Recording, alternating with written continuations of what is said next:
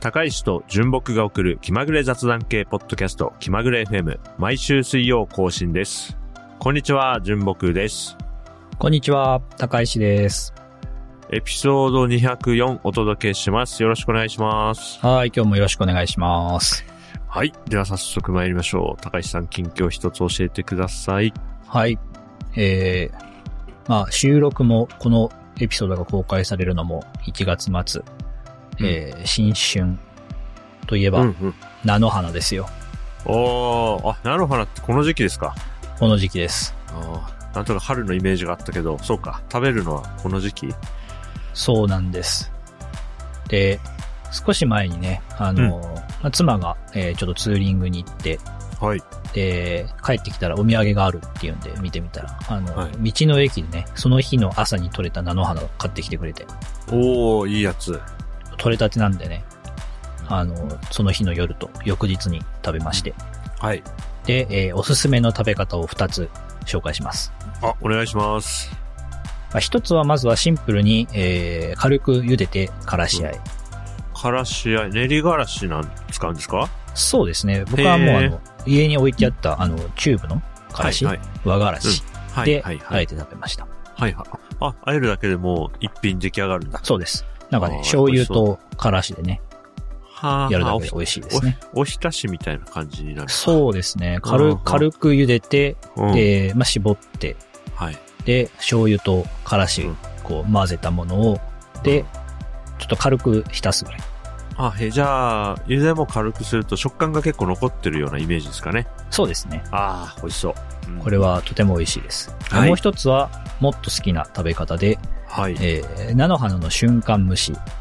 瞬間蒸しっていうのがあるんですね。これ僕もあの全然知らなかったんですけど、えはいー2020年にツイッターで、はい。えー紹介されていたのを見て、まあ、それからあの、菜の花買ったら、まずこれを作るっていう風な、えー、感じになってます。あ、もう定番レシピなんですね。そうですね。えー、河合夏美さんという、なんか金継ぎとかされてる方で、あでその人が紹介していて。で、まあ、菜の花を切って、はい。で、えー、熱湯に塩をこう軽く振って溶かしておいて、はい。片手鍋をカンカンに熱して、で、オリーブオイルを入れて、菜の花と熱湯を注いだら、すかさず蓋をして、うん。鍋をゆすりながら強火で1分加熱すると。えー、あ、じゃあもう短期決戦みたいな作り方なんですね。そうでですね。ああ。これも美味しいです。えー、あ、この方ね、あのーてっきり、お料理系のお仕事でもされてる方なのかと思ったら、全然職業で料理をやってるわけじゃなくて、じゃあこの方のお家のレシピみたいな感じなんですかね。なんですかね、ちょっとどういう経緯でこのレシピを作ってるのか知らないですけど、うん まああの別に料理研究家とか料理家ではなくて、うんまあ、漆とか金継ぎでこう、あの食器とかを修復したりするっていうのが本業らしいです。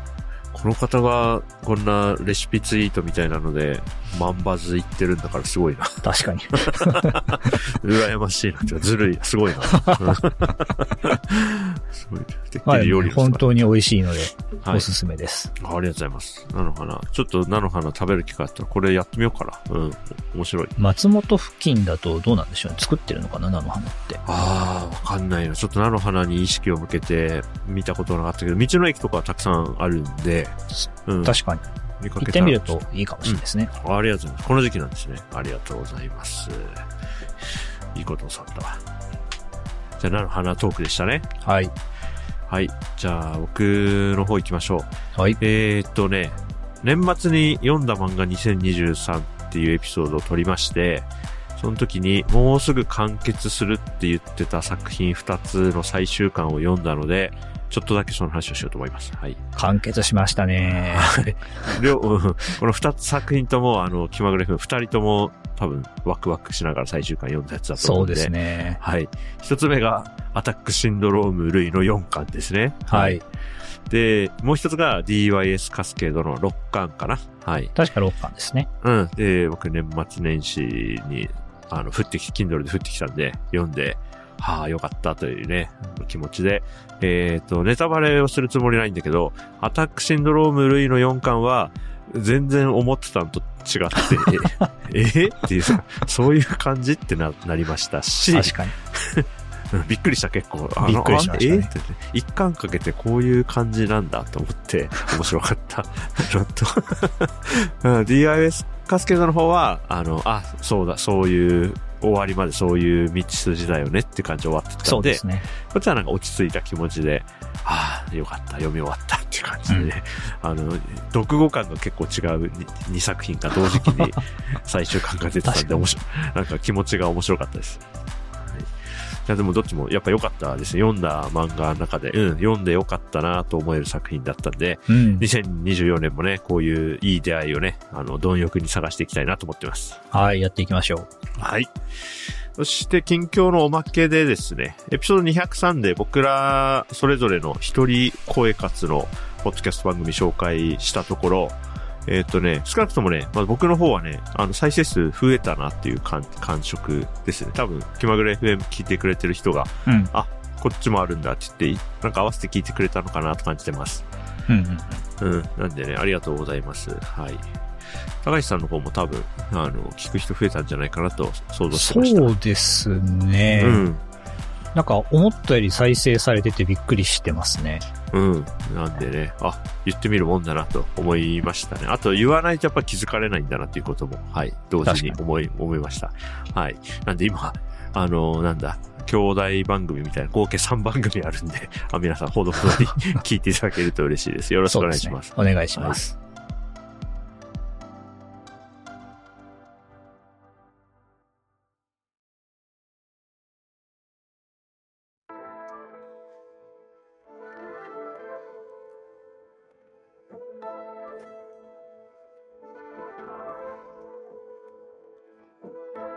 エピソード204。はい、皆さんお気づきかわかりませんが、偶数回は僕が司会をやってます。純木です。気づいてるのかな、みんな。気づいてるでしょ。交互にやってるって、言われてみればとかっていう感じ、どうでしょう。はい。偶数回は僕が、はい、司会をやって、一応何話すかも考えてきてます。で、今日はですね、あのーまあ、情報の、いつ、不縁ですね。不縁を僕がめちゃくちゃ気にして生きてるなという話をします。うーん。13っぽい話題ですね。そうでしょ？一応ね、これ系のね、なんかちょっと気難しい話をあんまり連続しないようには気をつけてるんだけど、あの、たまに出てくるので、あの、嫌じゃない人はお付き合いください。はい。で、例えばね、ポッドキャストで僕らもよくやってるのが、あの、収録日と公開日が違うってことをすごい気にして喋るなと思ってます。うん。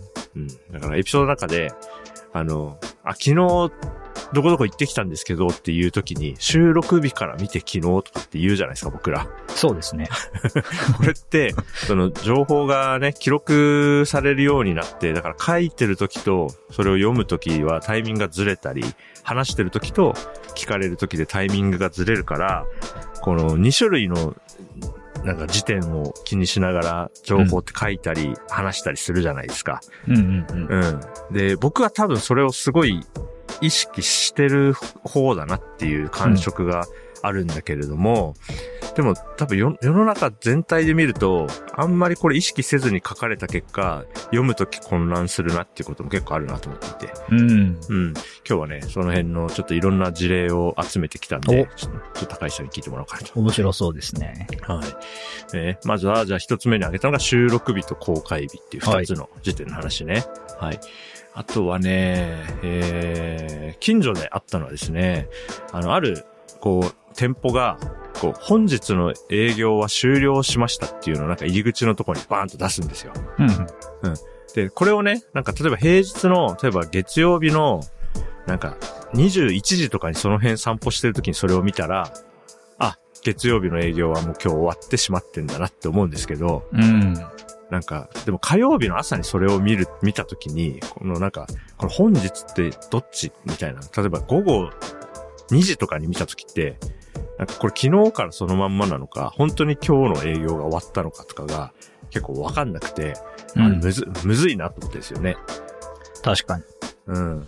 なんで、なんか、例えばそれだったら、営業時間は何時から何時までですって書いてて、それが置いてあれば、あ、今日はじゃあ19時過ぎてるから、今日はもう終わったんだな、みたいに判断できるんだけど、本日って言われた時に、たまにね、あれ今日これこの後開くのかどうなのかわからんなって時があって、これ、これむむずいな。結局、Google とかで調べるから、あの表示ってどうするといいんだろうなっていうのはね、最近思いましたね。ああ、うん確かに。あるんですよ、たまにね。これ。そうですよね。本日の営業を終了しました。まあ、いまあ、あの、なんだろうな。ラーメン屋さんとかだとね、麺がなくなったらそういうの出して、こう、終了しましたみたいな。そうそうそう出。すとか割とありがちですよね。そうそうそう。それが、例えば、のれんがもう外されてるとかだと、なんていうか、き記号的コミュニケーションになっていて、うん。別に何にも言ってないんだけど、生地本日って言っちゃうと、日付変わったりした時に意味わかんなくなるから、うん。あれってなんか改善の余地があるんだろうな、とね、うん感感じました。この間ね、うん、思いましたね。はいええ面白いですね。はい。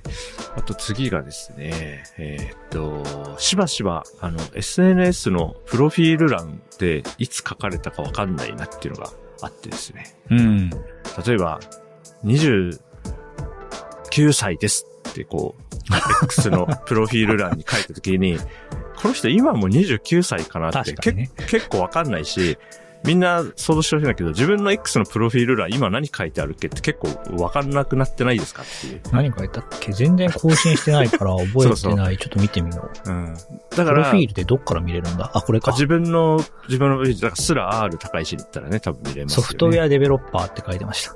うん。だから、そういうのはいいんですけど、なんか、あるのは、新卒2年目の何々ですとかって書いてあるときに、あこれもしかしたら今もう3年目になってるかもなとか思って、このあの、タイムスタンプがないとこに、何年目とか何歳とか書くと、あの、混乱するよねって思ってます。ーそれ結構僕も、あの、見ることがあって、はい。YouTube とか YouTube ショートとかで、はい。こう、あの、バーチャル YouTuber、VTuber、はいあの、いると思うんですけど、新人 VTuber の何々ですみたいなね、名乗りをしてくるんですけど、そうそうそう。その動画があの数ヶ月前とか半年前とかうんだと、この人はもう新人ではないような気もするが、みたいな気持ちになりますね。ありますよね。で、YouTube の動画の場合は、一応投稿日っていうのがね、あるから、まあ、こう、紐付け、そうあの、それがちょっと目立つ位置にないと、はいはいはい結局、んこれ新人って言ってるけど、これいつ投稿だみたいに、一回確認しに行ったりするじゃないですか。しますね。はい。で、タイムスタンプがある場合は、ギリ、僕は、あ、た、助かったみたいな気持ちなんだけど、あの、しばしばね、SNS のね、プロフィール文って、い最終更新日みたいなのがないから、ないですね。マジで意味わかんないんですよ。プロフィール欄もそうだし、あの、ハンハンドルネームというかね、アカウント名のところにも、うん、そうそうそうそう。R 高いし、アット何々みたいなそうそう。ところで、ね、年齢とか、新新人えプログラマーとか書いてると、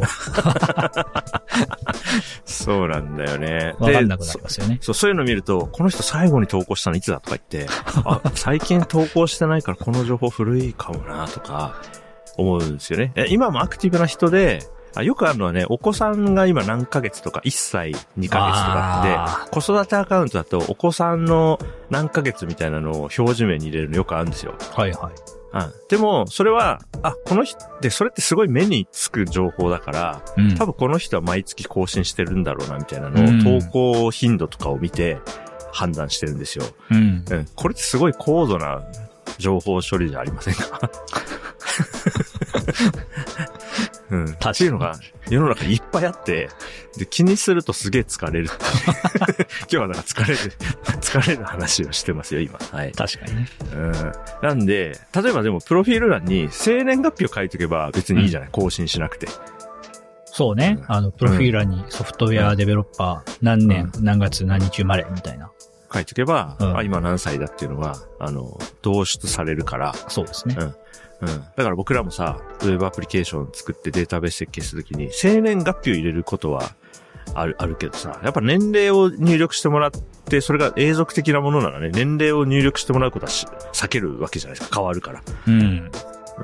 生年月日入れてもらって、年齢はそこから導出すればいいっていう考え方しますよね。そうですね。うん。アンケートみたいな、一回回答したら終わりみたいなさ、なんか30歳から39歳みたいなの選びますけど、うん。だからね、いや、この辺もね、やっぱりこう、データベース設計とかする人ほど、これが日常でも気になっちゃうっていうのは、まあ、あるのかもなとね、思いますね。確かに。まあ、大多数の人はあまり気にしてなさそうではありますね。うん。いや、そ、そう、あの気にしなくていいとも思いますしね。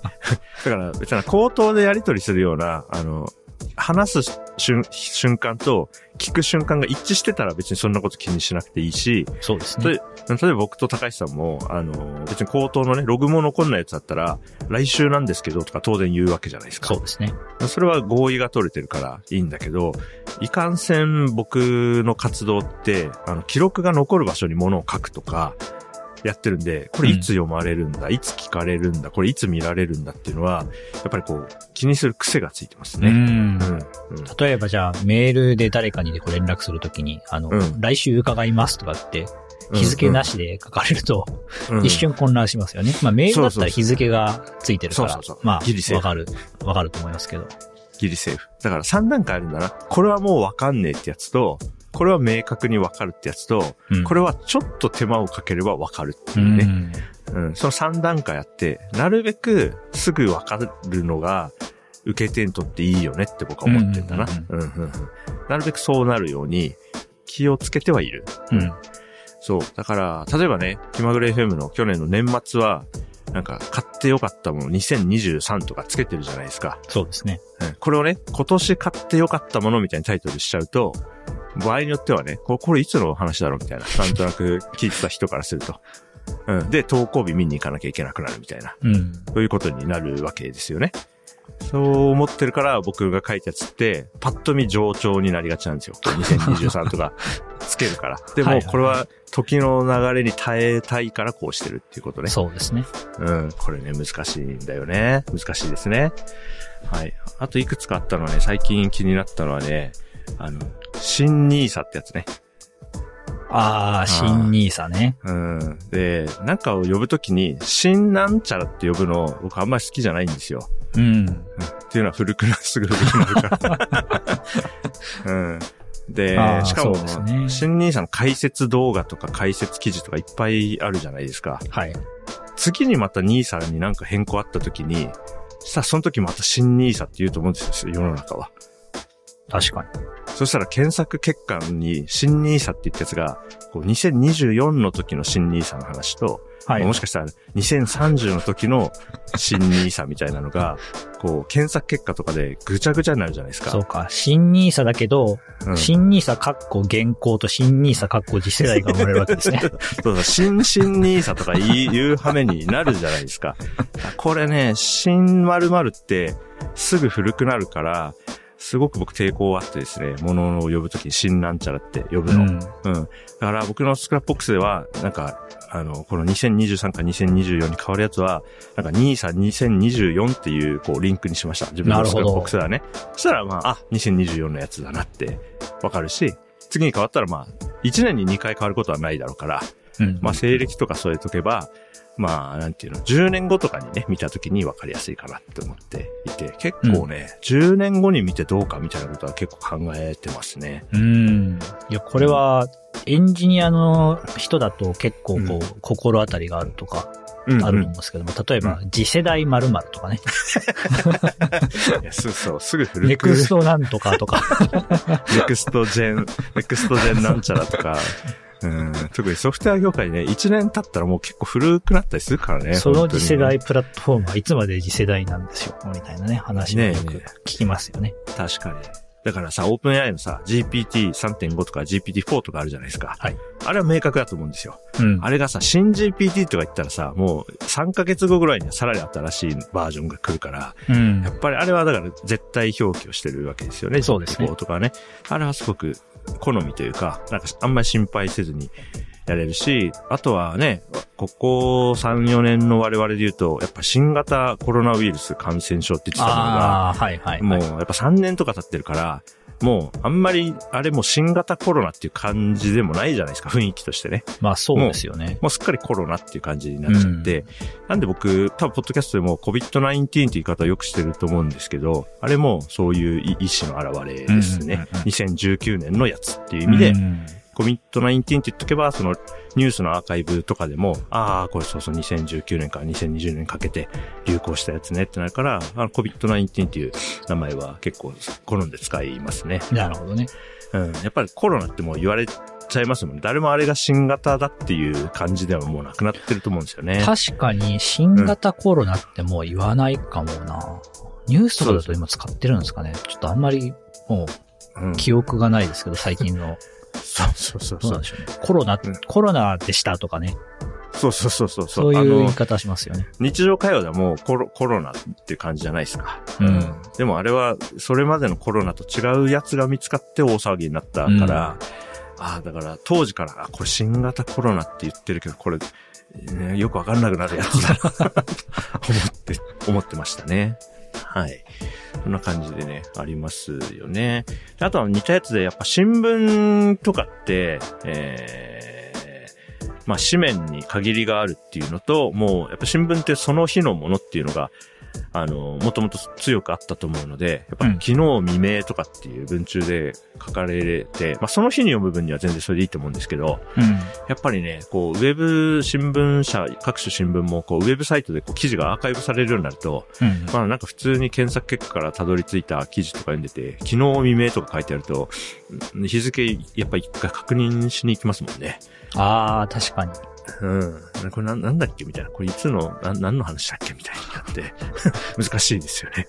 結構、数年前のね、ニュース記事とかが突然、こう、おすすめとかにこう表示されてきて、うん。うん。おって思ったりするけど、それがあの、す最近のね、そのうんニュースっぽく書かれてるから、うんよく見ると数年前だったりみたいなのそうそうそう。ありますよ昔ね。なんか見覚えあるなとか言ったら、あ、これ2020年の記事じゃんみたいなのね。うんうんうんありますか？タイムスタンプ、目立つ位置に書いてくれてるやつはいいけど、目立たないやつとか、あとはなんか、い、なんかインタビュー記事とかで、タイムスタンプ全く書いてないウェブページとかって、ああれね、なんか読んでてそわそわするんですよね。そんそその中でね、語りの中で、今年はなんかこれが過去最高でとか出ると、これいいつの話なんなんだっけ？みたいな。しょうがないからその URL をその X とかで検索して、あ。うん。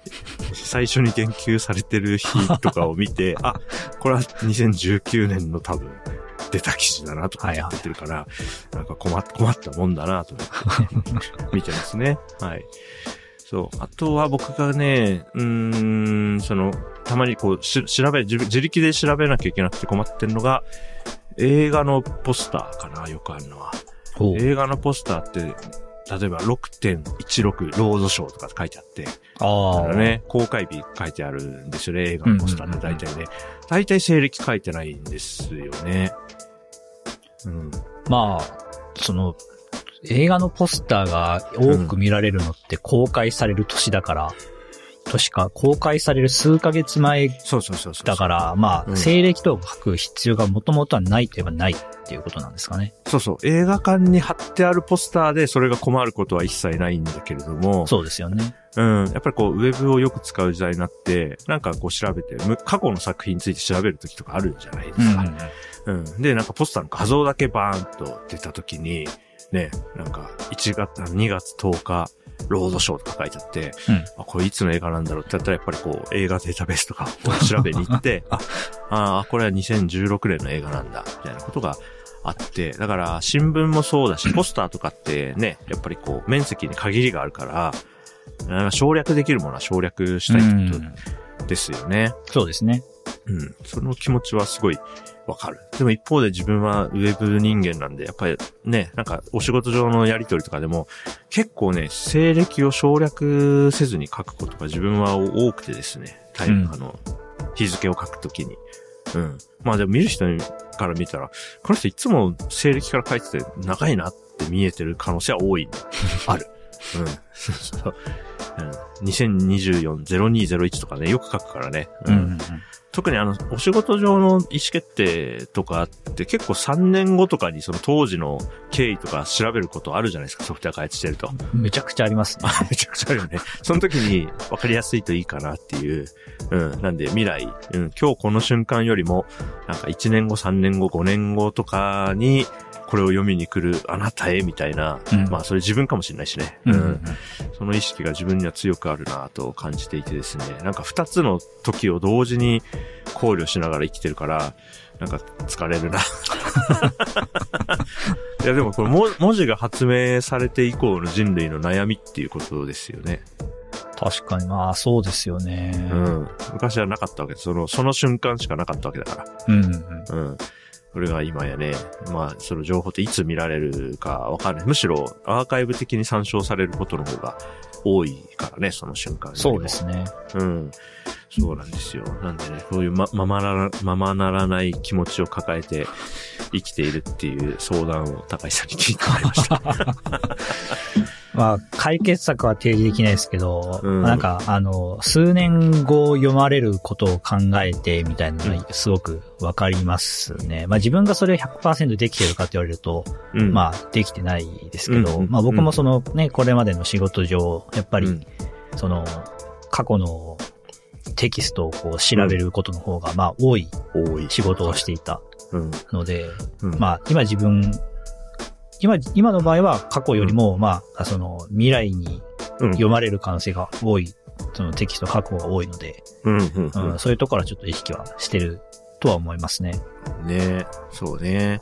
まあ我々が仕事で使うような場だと、大体自分の発言タイムスタンプがね、刻まれることも多いので、うん、まあそのチャットツールにしろ、あのね、イシュートラッキングツールにしろ、大そうですね。体タイムスタンプってかなり重要な意味を持ってて、自動で記録されることが多いですけど、一方でね、やっぱ画像になってたりするとね、うん、あの、な、これいつのだみたいなの結構あるんでね、うん、なんか分かりやすくなったらいいし、未来にはなんか、個々人がこういうこと気をつけなくても、なんかピュッと分かるようになったらいいなというテクノロジーの期待もありますね。確かに。自動的に、こうね、関連してそうなタイムスタンプから、うん。来週とかを絶対時間に書いてくれると嬉しいです 確かね。に、確かに、そう、未来にね、見に来たら、あ、これいつのですみたいなのがね、まあ調べれば分かるようなことが多いから、うん。うん、これはいつのですっていうのが、まあ AI もあるし、そうなるのかも僕が気に病まなくてもよくなるのかもしれないな。この新 NISA はね、ね。2024の新 NISA ですみたいなね。うん。いいのかも、それで。うん確か楽しみだな。はい。そんな感じで、はい。に。毎日面白いがな。頑張って 生きております。はいじゃあそんなところから、はい。エピソード204は、まあ、情報の、まあ、いつっていうのがね、うんその瞬間と、それが受け手に届く瞬間のいつっていうね、二つのいつを気にしているという話を、ちょっと、高石クリニックに相談に行きました。はい。